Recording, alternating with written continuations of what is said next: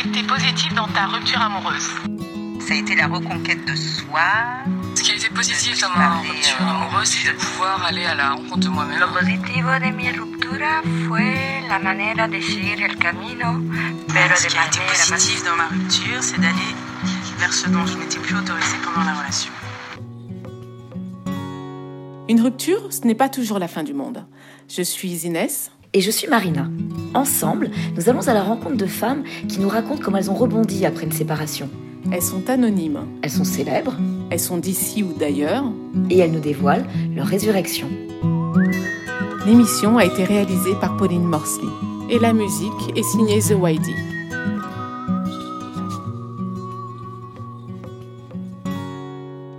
Aujourd'hui, nous rencontrons Boulomzouk Zvatfefan.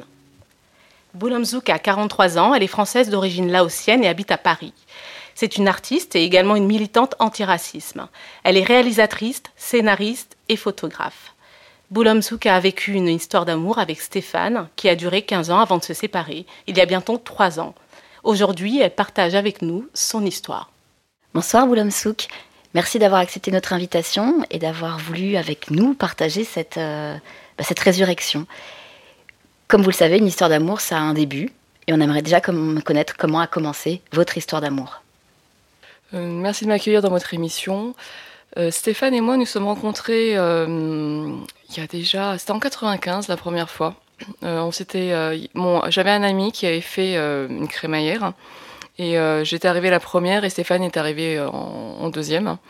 Mais à l'époque, je venais juste de, de sortir d'une rupture et j'avais vraiment pas fait attention à lui particulièrement. J'avais juste le souvenir après coup que c'était un grand, euh, c'est un grand métis avec des cernes et qui avait porté un, un sweat euh, à, rayures marin.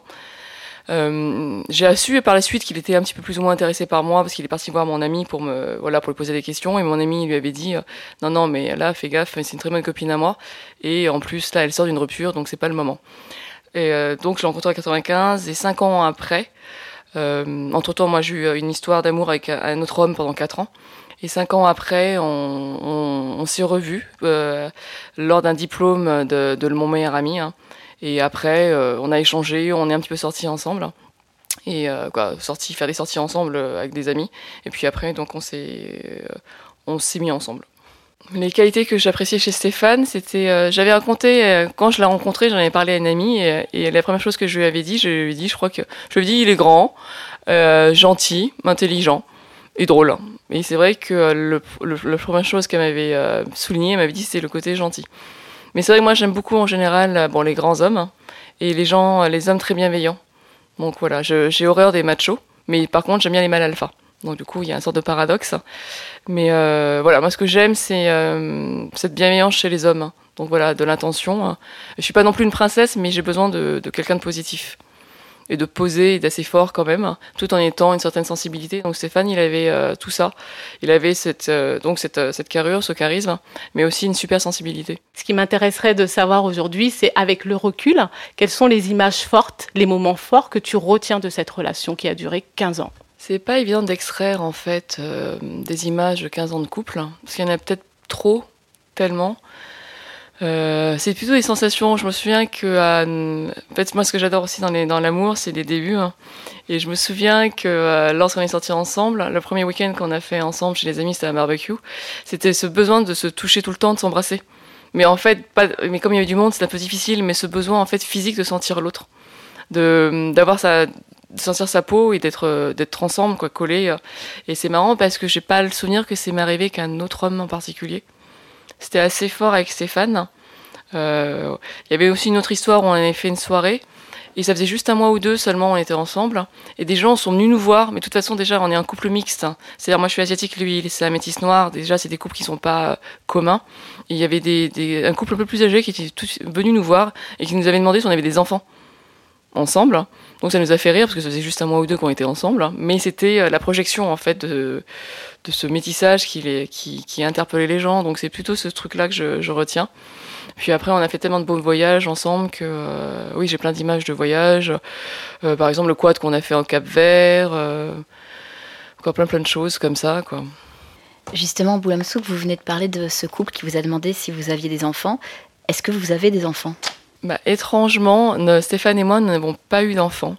Après 15 ans de vie commune, euh, on n'a pas fait d'enfants. C'est lié à, en fait, à un drame dans sa vie à lui. L'année où on devait faire un enfant, euh, en fait en 2010, son père s'est suicidé parce qu'il était malade. Et donc du coup, euh, ça a joué sur ça a joué sur notre couple, je pense. lui, il n'allait pas bien. Je pense qu'il était en dépression et il s'est jeté dans, dans le travail. Et c'est vrai que, que je l'ai encouragé pour euh, pouvoir se reconstruire. Donc j'ai mis de côté le, le, le projet d'enfant. Mais à vous écouter, on entend qu'il y a eu énormément d'amour, énormément de complicité, euh, d'encouragement. Qu'est-ce qui, a, bah, qu'est-ce qui a fait que ça a basculé? Ça a commencé comment? Comme je le disais tout à l'heure, euh, lorsque 15 euh, ans de couple, ça se brise pas comme ça, et ça, c'est mieux petit à petit. Je peux pas l'expliquer, mais en, mais en fait, c'est venu petit à petit. Il n'y a pas eu de période. Hein. C'est qu'on s'est éloigné petit à petit l'un de l'autre, euh, malgré cet amour, malgré cette complicité. Euh, on, s'est éloigné. C'est euh, peut-être que je m'explique, c'est parce qu'on grandit différemment et que nos désirs, au bout du compte, ne sont, ne sont plus rencontrés. Donc voilà, moi, je, je reste peut-être avec euh, ce que ce que je suis, euh, quoi, ce que j'étais. Je reste peut-être avec ce que j'étais avant. Donc toujours peut-être un peu, peut-être un peu immature quelque part, ou euh, ou, ou, une vie un peu plus de bohème hein, qui me convient très bien. Lui, a peut-être plus besoin d'être rassuré, d'avoir plus de confort hein, en prenant de l'âge. moi, je suis toujours en train de bouger. Lui a commencé à être un peu trop casanier, c'est ce que je reprochais. Moi. Lui, a besoin de plus de stabilité, de congés payés. Euh, voilà, il m'avait dit effectivement lorsqu'on a eu notre notre discussion euh, à Barcelone pour savoir où on en était, il m'avait dit euh, peut-être qu'il faudrait que tu te tu rencontres maintenant un artiste qui te comprend, qui, puisse mieux comprendre en fait ce que tu fais et ton mode de fonctionnement. Et moi je lui ai dit bah, peut-être que tu rencontres quelqu'un qui a une cinq semaines de congés payés. Voilà, mais je pense que tu risques de t'emmerder, tu, risquerais de t'emmerder avec elle.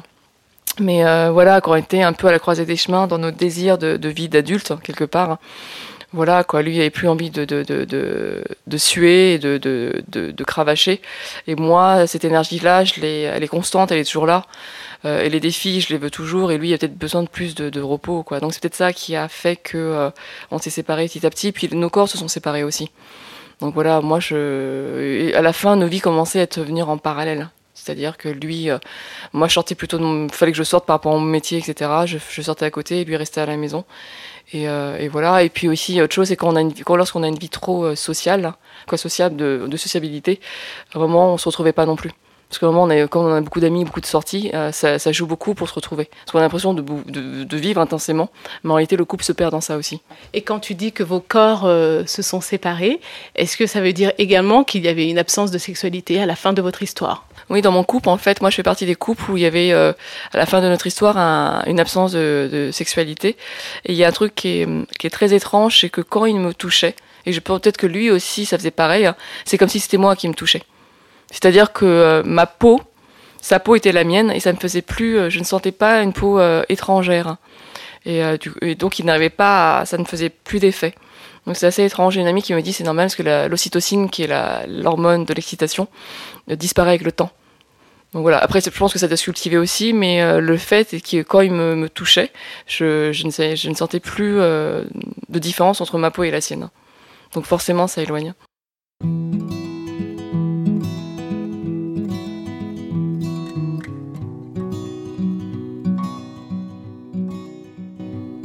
Cet éloignement que tu viens de décrire, il a conduit à la séparation. Tout à l'heure, tu disais que tu as été celle qui a pris la décision de, se séparer. Est-ce que tu peux nous expliquer à quel moment tu as pris cette décision? Comment ça t'est venu à l'esprit? Hum, Les quelques semaines avant que je décide de quitter Stéphane, il y a eu un élément déclencheur qui hum, qui m'a fait euh, réaliser qu'il fallait que je le fasse parce que euh, c'est simple, le 14 juillet, je devais aller récupérer une copine à Montreuil, j'étais en voiture, et j'ai failli, euh, que j'ai eu un accident de voiture. À un mètre près, en fait, la voiture me rentrait et je perdais mes jambes, en gros. Et, euh, et là, je me suis rendu compte que je me faisais, il y avait quelque chose, euh, j'étais pas assez concentrée, il y a quelque chose qui me faisait, j'allais me faire du mal. Donc voilà, je me mettais en danger parce que j'étais plus en moi. Et là, ça m'a, ça m'a fait comprendre que j'étais pas bien et qu'il fallait, qu'il y avait une situation qui n'allait pas et que peut-être par culpabilité ou par quelque chose, je me faisais du mal pour me punir. Et donc du coup après euh, j'ai réfléchi, j'ai discuté avec mes amis, etc., notamment euh, avec mon ami Yacine, euh, voilà, qui était de bons conseils. Et, finalement c'est venu vite. Voilà, une fois que j'ai réalisé ça, je me suis dit bon, il fallait, fallait que ça, que ça, que ça se fasse. Stéphane était en vacances chez sa mère pour le 14 juillet, justement la semaine d'avant. À son retour, je suis allée le chercher comme d'habitude, et c'est là en fait, je lui, je lui ai dit, il faut qu'on discute. Je lui ai dit, je lui ai expliqué qu'il fallait qu'on se sépare, et je lui ai donné ma lettre. Vous avez été soutenu à ce moment-là par vos amis, par vos amis communs, parce que vous en aviez beaucoup. J'ai remarqué qu'en cas de rupture, en fait, pour ma part, je vais parler plutôt pour moi, moi, j'ai été vraiment soutenue par mes amis d'enfance, qui sont des, femmes qui connaissent aussi Stéphane, mais qui sont mes amis à l'origine. Donc, du coup, c'était moins compliqué. Et Stéphane, lui, euh, s'est réfugié auprès d'amis aussi qui étaient euh, de, sa, pension, du lycée. Donc, plus proche. Alors, que nos amis communs, vraiment communs, euh, beaucoup moins. J'ai pas, j'ai pas cherché secours auprès d'eux parce qu'ils connaissaient trop Stéphane. Donc voilà, c'est euh, parce que je pense qu'il fallait pas non plus les, mêler à ça parce qu'ils n'avaient pas façon euh, à choisir, toute façon euh, aucun n'a choisi. Mais et de toute façon, il fallait pas aussi les mêler à ça parce que je pense que c'est assez inconfortable pour eux. Donc du coup, j'ai beaucoup trouvé de réconfort auprès d'amis d'enfance et aussi parce qu'elles elles-mêmes vivaient la même chose que moi et donc du coup, il y avait une sorte de transmission d'expérience et de partage d'expérience et de compréhension peut-être mutuelle qui était peut-être plus facile avec elle qu'avec d'autres personnes qui ne vivent pas la même chose. Et si aujourd'hui tu es euh, là avec nous, euh, Bolomsouk, c'est que tu as eu le temps, toi, de renaître après cette euh, séparation. Est-ce que tu peux nous expliquer en quoi elle a été salvatrice pour toi? Ma séparation, je ne sais pas si elle a été salvatrice, mais en fait, ça m'a permis à me, à, me concentrer davantage sur ce que je suis et sur ce que je voulais devenir, notamment par rapport à mon travail parce que euh, comme je fais un travail, euh, quoi, je fais un métier que j'adore hein, de création, euh, ça m'a permis vraiment de, de ne penser qu'à moi. par exemple, j'ai fait mon premier long métrage en mode guérilla, mais toute seule, j'ai tout fait toute seule. Et même si Stéphane n'était pas un obstacle, hein, mais voilà, tout ce que j'ai fait n'engageait que moi. J'avais pas de compte à rendre. Si je rentrais à 3 heures du matin, etc., etc., j'avais personne à, justifier. J'ai pas justifié. Je rentre pas dîner, je rentre pas ce soir, etc. Même si, hein, pendant mes 15 ans de vie commune avec lui, il n'a jamais été embêtant avec ça. Il l'a toujours accepté. Mais au moins, j'ai eu un sentiment assez étrange. Et ça, j'ai un ami aussi réel qui a compris. J'ai fait, c'est simple, je l'ai fait que pour ma gueule. Il m'a dit, mais ouais, je le comprends très bien parce qu'en fait, je, l'ai fait pour moi. Et, euh, et, après cette expérience de mon long métrage, j'ai l'impression que je m'étais réalisée en tant, euh, dans mon féminin, en fait, en tant que femme, dans mon combat de femme. Euh, c'est assez étrange, une sensation assez étrange. Euh, c'est comme ça que je l'ai vécu. J'ai reçu beaucoup, beaucoup d'amour. Hein. et comme je disais, tout, simplement égoïstement que pour moi. C'est-à-dire que j'avais monté mon projet, j'avais une équipe bénévole que pour moi, que pour mon projet qui était derrière moi. Et j'avais pas de à prouver à quelqu'un ou à que ce soit à, ma famille, à des enfants euh, putatifs ou à un compagnon. En fait, je me réalisais dans mes yeux à moi. Donc c'est ça qui, euh, qui, était bien dans ma séparation. Et ma séparation jusqu'au jusqu'à présent me permet aussi de, de plus à la rencontre de moi-même. Parce qu'effectivement, je suis beaucoup plus euh, euh, focus, concentré sur, euh, sur mes désirs et sur, sur, sur la vie que je veux mener. Parce que je pense que ma séparation aussi, c'est ma, ma, ma, crise de, de, de, milieu de vie, tout simplement. Parce qu'au moment on se rend, moi, je pense qu'il y a aussi le déclencheur, c'est que je me suis rendu compte que j'avais peut-être que la moitié de ma vie à vivre encore parce que comme j'ai plus de 40 ans, donc il fallait peut-être que dans cette moitié de vie qui me reste à vivre, que je me réalise entièrement. Même si le couple c'est pas du tout un poids, c'est pas c'est pas c'est pas ça que je veux dire, mais dans le couple dans lequel j'étais, j'étais peut-être trop euh, j'étais pas à mon potentiel à 100%. Je pense parce que forcément on fait des concessions et puis en 15 ans de vie de, couple, on joue des rôles. On joue des rôles et, euh, et on peut pas switcher comme ça. Parce qu'en fait, il y a toujours la possibilité de heurter l'autre et que l'autre te, te reconnaisse pas. Donc du coup, là, c'est comme si euh, j'avais tourné une page et je suis moi-même avec mes propres codes. Durant cette période, tu as découvert ta capacité à être seule, tu as découvert ta capacité à réaliser des choses dingues, fortes. Réaliser un film, c'est quand même quelque chose d'énorme. Est-ce qu'il y a d'autres qualités, d'autres aptitudes en toi que tu as découvertes? Euh, Le fait de me retrouver seule, en fait, euh, m'a permis aussi de de, savoir davantage ce que je désire dans le sens, euh, mais plutôt au niveau du contrat social. Donc voilà, de ma place dans la société dans le sens où euh, moi effectivement je viens d'une famille où mes parents sont toujours ensemble. Ma mère n'a connu que mon père. Toi, tous mes amoureux que j'ai eus, euh, en fait, voilà, c'était mes amoureux. Hein, j'ai pas eu de voilà. Et Stéphane, il est arrivé 15 ans ensemble, donc il y avait un petit peu les rails, comme je disais tout à l'heure, le train quoi. J'étais dans un dans un train qui filait sur des rails. Hein. Et Et ma séparation m'a permis de, me dire, bah, il y a des choses en fait, des, constructions sociales en fait, dans lesquelles je m'inscris pas et j'ai pas forcément envie d'y aller. Bon, déjà le fait de pas avoir d'enfant à mon âge, c'est déjà ça, un point de départ. Mais euh, voilà, de me dire, bah, finalement, euh, euh, je suis peut-être pas faite pour rentrer dans un système. J'avais déjà le sentiment auparavant, étant plus jeune, mais comme je, je, en fait, j'ai reconstitué euh, finalement euh, le couple social, hein, et euh, la fin de mon couple m'a permis de me dire, bah, c'est peut-être pas ça le vrai, c'est peut-être pas ce à quoi j'ai vraiment envie d'aspirer, et c'est peut-être pas une fin en soi. Après, je sais pas ce que l'avenir me réserve, hein, mais effectivement, ça me permet de, ça m'a permis de moi, en tant qu'individu citoyenne, d'individu par rapport à la société, de me dire, de m'autoriser d'être un petit peu en marge davantage, je l'étais déjà auparavant, mais peut-être davantage maintenant, en me disant de toute façon, il n'y a pas de modèle. Puisque j'en ai cassé un, j'en ai pété un, bah, je peux très bien en faire un autre et construire un autre modèle. En parlant de modèles, vous avez eu des modèles justement de, femmes qui vous ont inspiré? Alors là, c'est une question très très compliquée. Euh, je vais dire ma mère, c'est un petit peu convenu, mais euh, d'une certaine manière, oui, parce que euh, ma mère m'a eu jeune. Euh, et euh, si je suis en France, c'est grâce à elle. Euh, et mon père a dû quitter le Laos, parce mes deux parents sont laotiens, une semaine après ma naissance, parce qu'il devait passer un stage en France, la, à la gendarmerie française, pour obtenir son grade de capitaine de l'armée royaliste. Euh, un an après ma naissance, à peu près un petit peu plus, le Pâté de Lao, qui est donc le Parti communiste, prend le pouvoir dans mon pays. Euh, le grand frère de mon père, qui est le général de l'armée royaliste, euh, se fait arrêter et finit dans un camp de concentration, un camp de euh, le séminaire, hein, où il en meurt huit ans plus tard.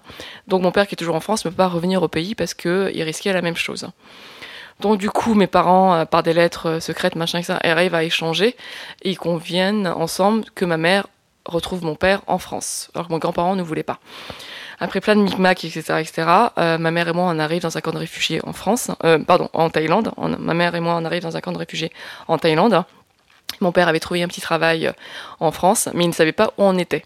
Il savait qu'on était en Thaïlande, mais il savait pas dans quel camp de réfugiés. Donc là, il, entend qu'il y a un diplomate français qui doit visiter les camps de réfugiés en Thaïlande. Il arrive à le choper et lui donne une photo de ma mère en lui disant Il faut absolument que tu trouves ma femme et mon enfant parce que je ne sais pas où elles sont, il faut que tu me les ramènes. Et en fait, cet homme-là finit par, par reconnaître ma mère qui avait perdu 10 euh, à 15 kilos, hein, ou 20, je ne sais plus, parce que la vie en fait, dans les camps de réfugiés est très très particulière, que tout se monnaie. Hein. Et, euh, et, donc, une fois qu'il l'a reconnu qu'il nous retrouve, il, là, il arrive à nous faire des papiers, il nous met dans un avion. Donc on arrive en France, et le jour où on arrive en France, mon père, euh, par miracle, rentre déjeuner, alors qu'il ne le fait jamais. Il a un petit, un petit mot qui lui dit il faut absolument que vous arriviez à l'aéroport avant telle heure, hein, parce que sinon votre femme et votre enfant partent à Bourges. Euh, parce qu'en fait, à l'époque, il faut savoir que les boat people ou les gens, en fait, les migrants, étaient euh, dans des camps de réfugiés euh, à Bourges. Du coup, mon père, voilà, a ce message, il, file à l'aéroport et voilà, il, nous voit. Et comme je dis souvent, voilà, je rencontre mon père à l'âge de deux ans, c'est inconnu. know I catch the trees, and maybe there's a reason falling leaves and moments still the same. Someone told me to leave, but I'm still here, and tears and falling as long as you. Tout à l'heure, tu parlais de voilà de toutes les nouvelles choses que tu as pu faire après euh, cette rupture. Euh, donc, tu as réalisé un film. Il y a un changement notoire, c'est un changement physique. Est-ce que tu peux nous en parler? Alors, les cheveux. Il paraît qu'à chaque fois qu'une femme se sépare, elle change sa coupe de cheveux. Donc, je ne sais pas si c'est si c'est ça. Mais euh, oui, peut-être que j'avais besoin de, changer de coupe de cheveux, alors que c'est pas venu tout de suite, parce que c'est venu euh, deux ans après ma rupture avec Stéphane. Mais je pense aussi que nous, les femmes, lorsqu'on se sépare, de par euh, ce que je vois auprès de mes copines, c'est que physiquement, on, on se ressaisit même si on n'était pas moche avant, hein, ça allait très très bien.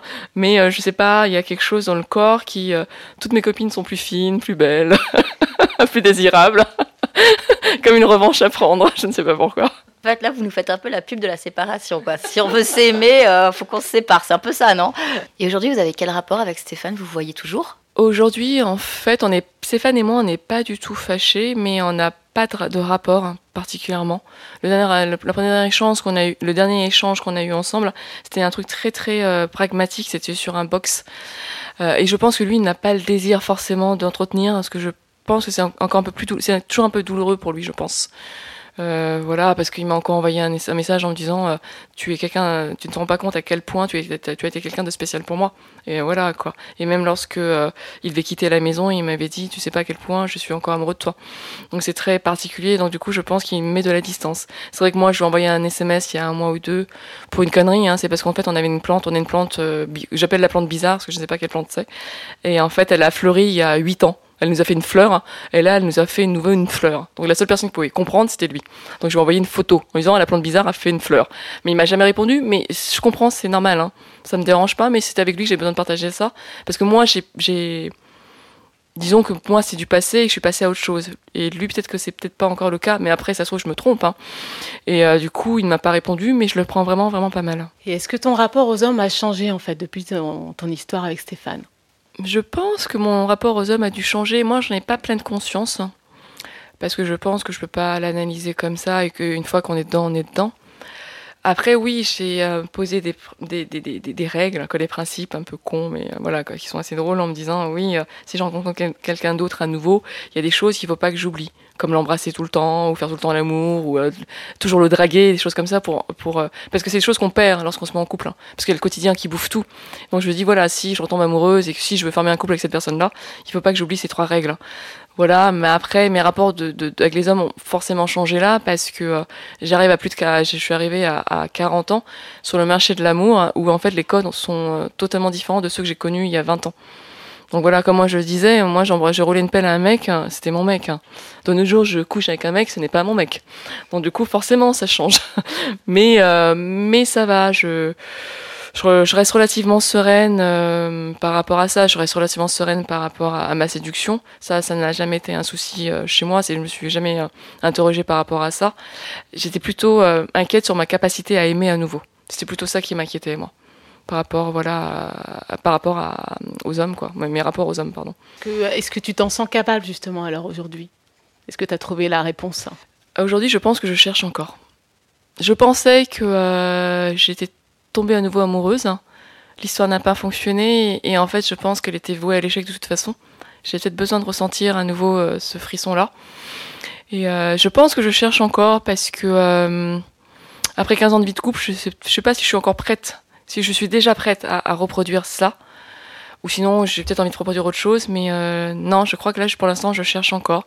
Ou il faut peut-être que je te rencontre vraiment quelqu'un qui me donne un nouveau envie de, d'un de, de, de, nouveau projet en fait amoureux avec elle. Pendant tout ce processus de, renaissance, de guérison, de renaissance de soi-même, est-ce qu'il y a une petite phrase, une citation qui vous a aidé ou qui vous a guidé? Alors là, pour ça, je suis très mauvaise cliente parce que j'ai pas du tout de phrases. Je suis pas quelqu'un qui extrait des phrases, qui a des mantras ou des trucs comme ça. Je peux pas vous dire. Si, il y a un live motif, mais ça, c'est dans ma tête en me disant. Euh... J'avais ce. C'est pas un live motif, c'est plutôt un besoin de oui, vraiment de conquérir le, mon soi, quoi, de vraiment devenir moi-même. Voilà, mais au travers de la création, parce que c'est c'est vraiment mon secteur et c'est vraiment ce qui me passionne. Mais voilà, de, de, me réaliser complètement en tant que femme et en tant qu'artiste.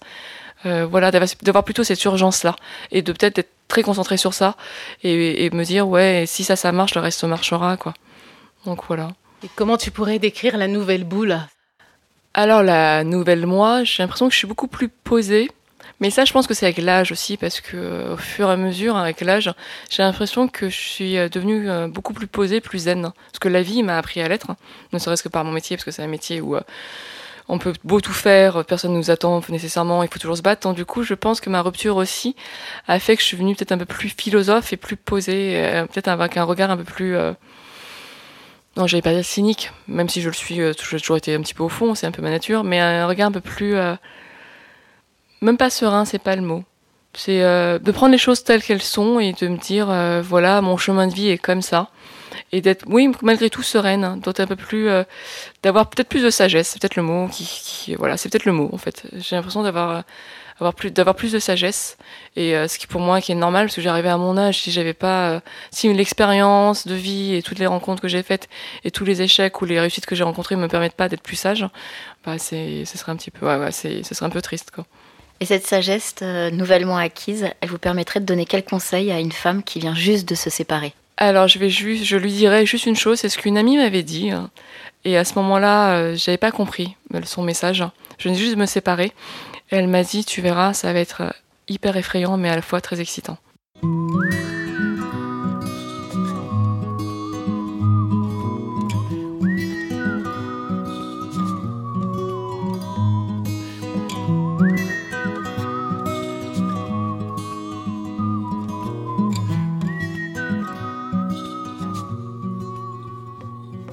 Boulamsouk, vous savez qu'on a une tradition ici à, Résurrection, c'est de vous demander d'apporter un objet qui symbolise ce moment où vous avez senti que vous étiez en train de renaître et d'aller beaucoup mieux.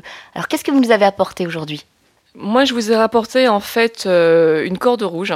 C'est peut-être un peu bizarre, mais cette corde, en, fait, je l'ai utilisée pour un projet photo qui s'appelle euh, Ligament. Et euh, dans ce projet photo-là, j'interroge mes rapports euh, aux hommes au travers du shibari, qui est donc l'art an- ancestral du, nœud japonais, l'art de, la- de l'attachement. Et donc, ce, cette corde rouge symbolise hein, finalement mes liens aux hommes, aussi bien mes liens que mes ruptures avec eux. Est-ce qu'aujourd'hui vous auriez envie d'attacher quelqu'un en particulier avec cette corde rouge? Aujourd'hui, pas du tout, hein, parce qu'en réalité, c'est vraiment un ustensile, quoi, un accessoire que j'ai utilisé pour, euh, pour de la photo. hein. Donc voilà, et, euh, et pas nécessairement, euh, non. J'aimerais aujourd'hui savoir quelle femme tu es, comment est-ce que tu te réalises, à travers quel projet? Aujourd'hui, euh, je pense que je suis toujours la continuité de, de moi-même. J'ai toujours, j'ai toujours été quelqu'un de constant. Euh, mais j'essaie de, prendre à bras le corps la, totale capacité en fait de, de ma créativité. Donc j'ai euh, différents projets. Je suis en train de finir donc la post-prod de mon premier long métrage que j'ai euh, produit, réalisé, écrit euh, et que j'ai fait en mode guérilla. Donc en mode guérilla, c'est-à-dire avec mes propres moyens et très peu d'argent et à l'arrache entre guillemets, mais avec une excellente équipe professionnelle de bénévoles que j'ai réussi à mobiliser pendant trois semaines l'été dernier. hein. Donc là, je passe à une partie euh, qui est un petit peu délicate et difficile aussi parce que comme il n'y a pas d'argent, euh, donc il y a de la post-production. Euh, donc c'est un projet qui me tient vraiment à cœur et j'ai hâte de le finir. Mais je suis bien soutenue parce que j'ai aussi mon vendeur international qui vend déjà mes courts métrages sur le digital qui il serait intéressé. Là, j'ai un deuxième pro- projet de long métrage qui m'est proposé, mais là à Londres. Donc c'est une super opportunité qui s'offre à moi. Il n'y a pas un budget énorme, mais j'espère que ça pourra m'ouvrir à une carrière plus internationale. J'ai mon projet photo euh, Ligament qui, euh, qui est sur sa fin. J'espère exposer dans les prochains mois aussi. A priori, la galeriste qui m'a déjà exposé sur mon premier projet euh, photo autour du tatouage euh, est très intéressée par celui-là aussi. Et euh, voilà, j'ai d'autres projets aussi en cours, mais voilà, j'espère que ma vie future sera cette sera euh, m'apportera toutes ces opportunités de création et euh, que j'arrête je n'arrêterai pas de et que je me permettra de, de continuer à créer toujours et encore quoi. Alors les personnes qui nous écoutent ne vous voient pas, mais en fait vous êtes pieds nus depuis euh, votre arrivée. Nous, nous sommes en train de porter nos chaussures. Euh, c'est pour une raison particulière, vous êtes an- ancré sur cette terre, ça, ça vous rappelle euh, bah, que vous avez besoin de rester les pieds sur terre. Alors l'idée pas du tout, c'est parce que je suis asiatique et chez nous on rentre pas euh, avec les chaussures dans les chez les gens. Boulam Souk, merci beaucoup d'avoir participé à cet épisode de Résurrection. Merci pour votre grâce, pour votre honnêteté, pour la sincérité de vos réponses. En attendant euh, vos témoignages, parce qu'on a besoin de vos paroles, de vos euh, récits, n'oubliez pas que chaque jour est l'occasion d'une renaissance. À la prochaine émission. Bien sûr, vous pouvez retrouver Résurrection sur les réseaux sociaux ainsi que sur toutes les plateformes d'écoute.